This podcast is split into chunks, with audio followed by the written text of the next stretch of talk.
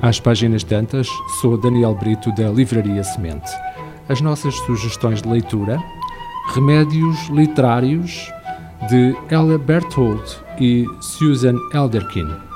É uma obra recomendada para o Plano Nacional de Leitura, isto falamos de Portugal, enquanto aguardamos eh, aqui em Cabo Verde pelo nosso Plano Nacional de Leitura, ou pelas obras que o irão integrar. É um livro recomendado para o nono ano de escolaridade e destinado à leitura orientada na sala de aula. No fundo, é um livro uh, sobre biblioterapia muito uh, divertido e uh, que valerá a pena ler. a experiência de biblioterapia que aqui se propõe neste livro baseia-se na experiência das autoras com pacientes e é apoiada por uma avalanche de provas empíricas, já se vê. Para cada crise, doença, situação de sofrimento físico ou de comoção espiritual, há um livro indicado que pode servir de cura.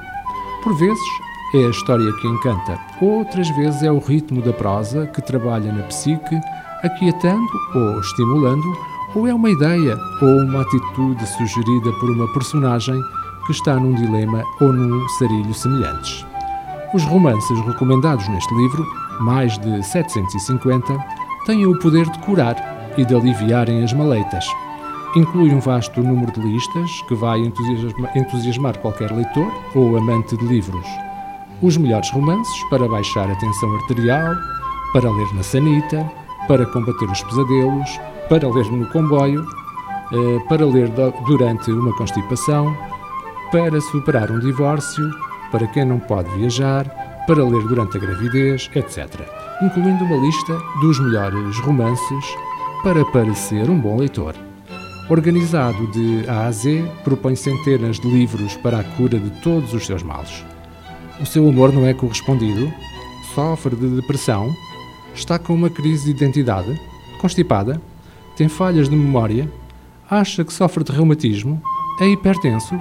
Tem falta de sono? Corre risco de ter diabetes? Para este livro, o remédio está na leitura dos grandes romances que imobilizaram autores como Saul Bellow ou Stefan Zweig, passando por Goethe, Tolstói, Kafka, Isabel Allende, Miyakoto, Salinger, Jane Austen, Melville, Nabokov, Essa de Queiroz, Saramago e muitos outros. Ler este livro vai também uh, ser divertido. A segunda sugestão de leitura, uma obra de Yukio, Ukio Mishima, o marinheiro que perdeu as graças do mar.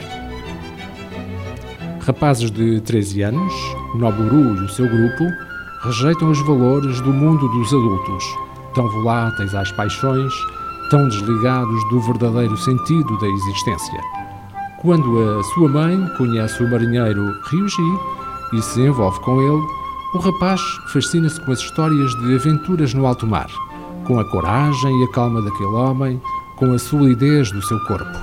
Mas o grupo não se rende facilmente a encantos, e assim que o marinheiro desilude os seus ideais fundamentalistas, montam e põem em marcha um cruel plano de vingança. Um dos mais breves e poderosos romances da obra de Yukio Mishima. O Marinheiro que Perdeu as Graças do Mar foi publicado originalmente em 1963 revelando um olhar de um radicalismo brutal sobre a honra perdida de uma sociedade japonesa irremediavelmente transformada pela guerra. As nossas sugestões: Remédios Literários de Albert Hult e Susan Elderkin, edição Quetzal, O Marinheiro que Perdeu as Graças do Mar de Ukio Mishima, edição Livros do Brasil.